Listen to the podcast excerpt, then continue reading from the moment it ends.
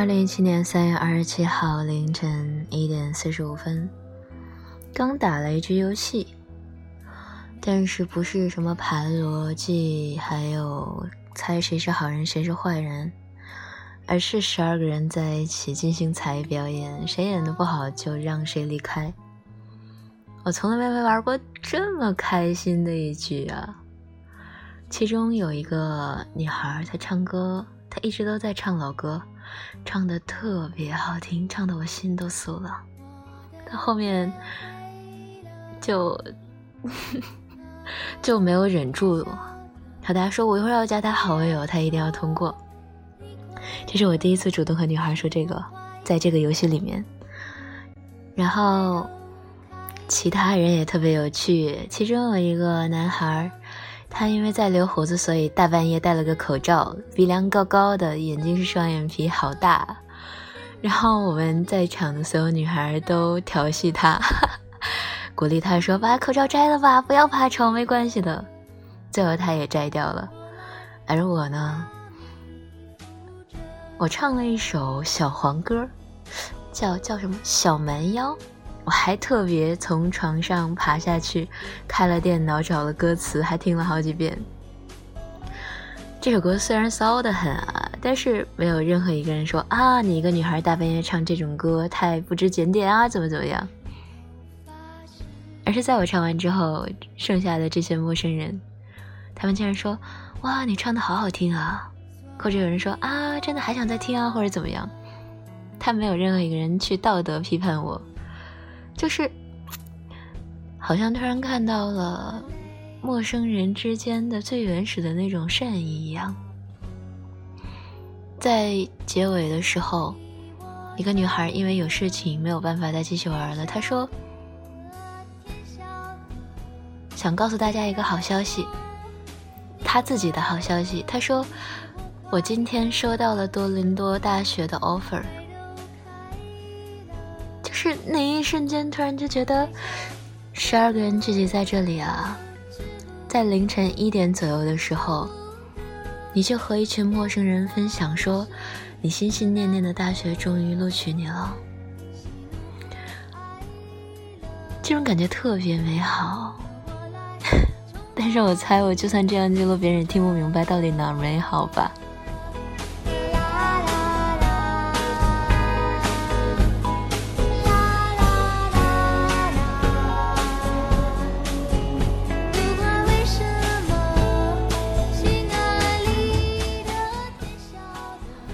有这个把我拉到这儿一起玩游戏的人，我和他认识了，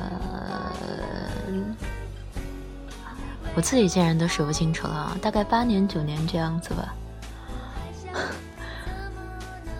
半夜，我就看着他一个人自编自导自演了一部戏，每次到他发言的时候都是一个小剧场，我一边笑他尴尬，一边被他逗笑。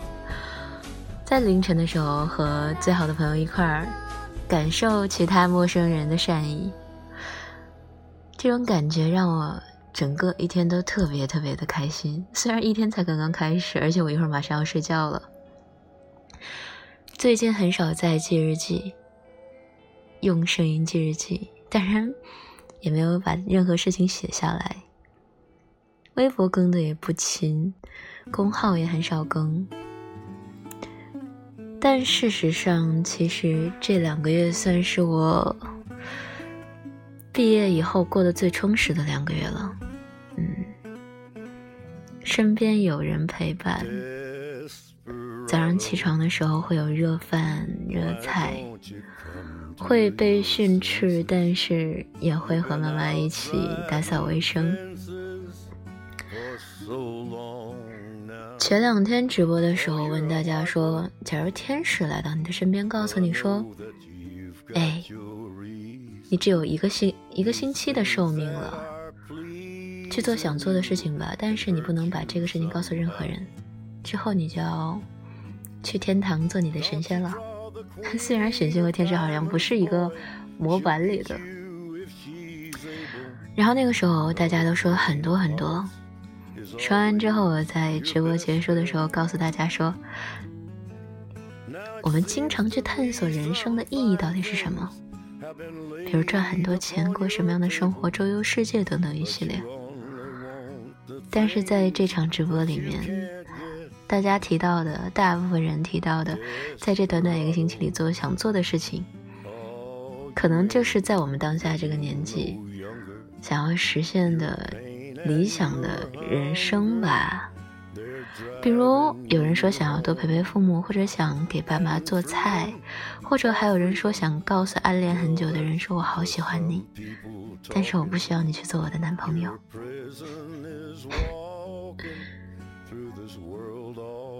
最近直播挺频繁的，但是感觉特别美好。在之前曾经隐隐的担心过，说这件事情能不能坚持很久，因为话题会容易聊完。但是，就这一个月看来，我好像有一点太话痨了。虽然平时和人说话不多，接触的生人也不多，但是在直播的时候，好像总是有说不完的话想要和我的小耳朵一起分享。说到小耳朵，不知道为什么，我是从二零一二年做电台开始就。大概一三年已经固定叫我的听众小耳朵了，虽然那个时候校园电台没什么人听。到了二零一七年，好像小耳朵变成了所有电台听众的昵称。后来我和朋友说，有点后悔，当时不应该叫小耳朵，应该叫什么小玫瑰或者小怎么样，至少别人拿不走。但是后来又想了想，也不算拿走吧。很多人在用的时候根本不知道小耳朵这个名字的出处在哪儿吧？而我的听众群体，我的小耳朵，就算别人对他们喊“嘿，我的小耳朵”，他们大概连头都不会回一下吧。狼人杀玩多了，好像，所以好像真的就是这么自信呢。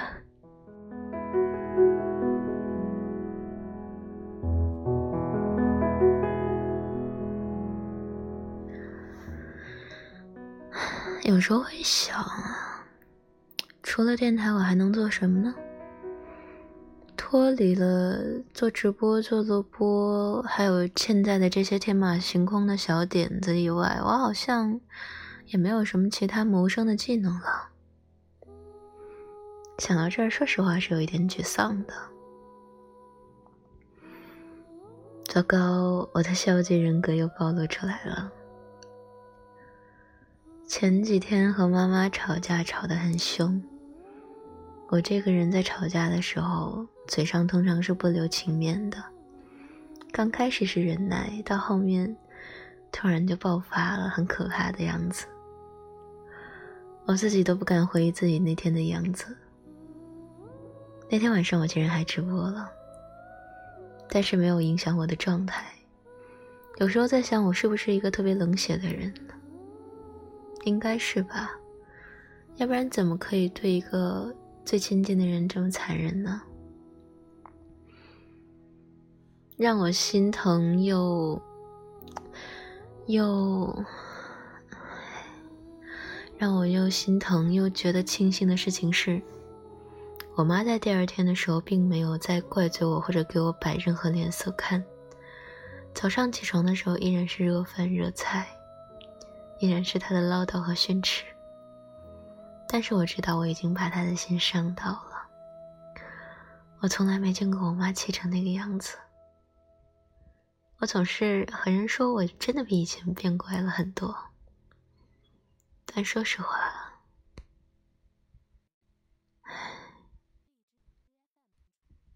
真的还是一个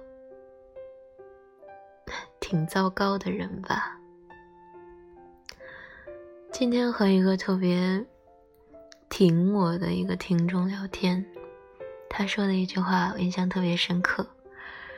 他说：“你要为自己的权益争取，不要害怕麻烦别人，不要害怕被拒绝，被拒绝就被拒绝嘛。”他说：“我希望你越来越好。”他不是说希望让我自己去变得越来越好，而是说。希望他可以帮着我一起，让我自己变得越来越好。突然语塞，当时一下子都不知道说什么，憋了半天，竟然说了一句：“我也希望我可以越来越好。”但心里是感激的。以前不相信世界上有这么多善意的，真的不相信的。在我小的时候，永远都记得，爸爸在外地出差的时候，妈妈刚好在家带着我。然后那个时候，城市建设还是什么东西，结果一条。嗯，污水渠要经过我们家门口，妈妈很生气，然后和人家吵起来了。我就站在他旁边儿看着那些当官的人欺负我妈妈，也不能算欺负吧。我妈妈不是那种不讲理的人，但是她作为一个母亲，作为当时家里面唯一。必须要去保护自己家人的人，他尽量把能做的都做了。但是那些五大三粗的老爷们儿，我那个时候简直恨死他们了。我想我以后长大了一定要保护好我妈。啊，想到这有点难过。这个在小时候想要保护保护我妈的人，在前几天和他吵架，却把他伤得够呛。我妈生气的时候会说我是她的孽，不是他造的孽，而是他的冤家，大概那个意思。其实现在想想还真的是。我妈说，本来还庆幸我有两个女儿都这么好，没想到吵架之后你的本性全部都暴露出来了。因为那个时候我们两个都在疯狂的互相伤害，他伤害我一下，我甚至想返回去试下。太不成熟了，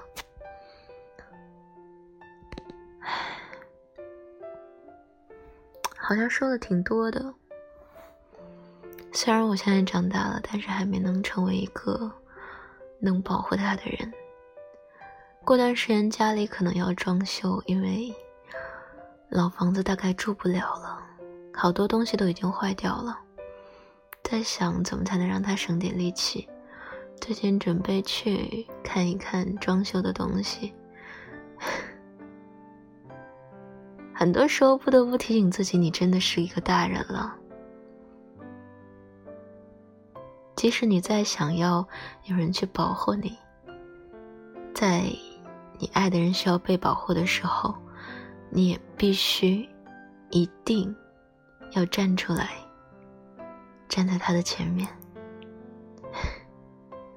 好啦，我睡了，晚安。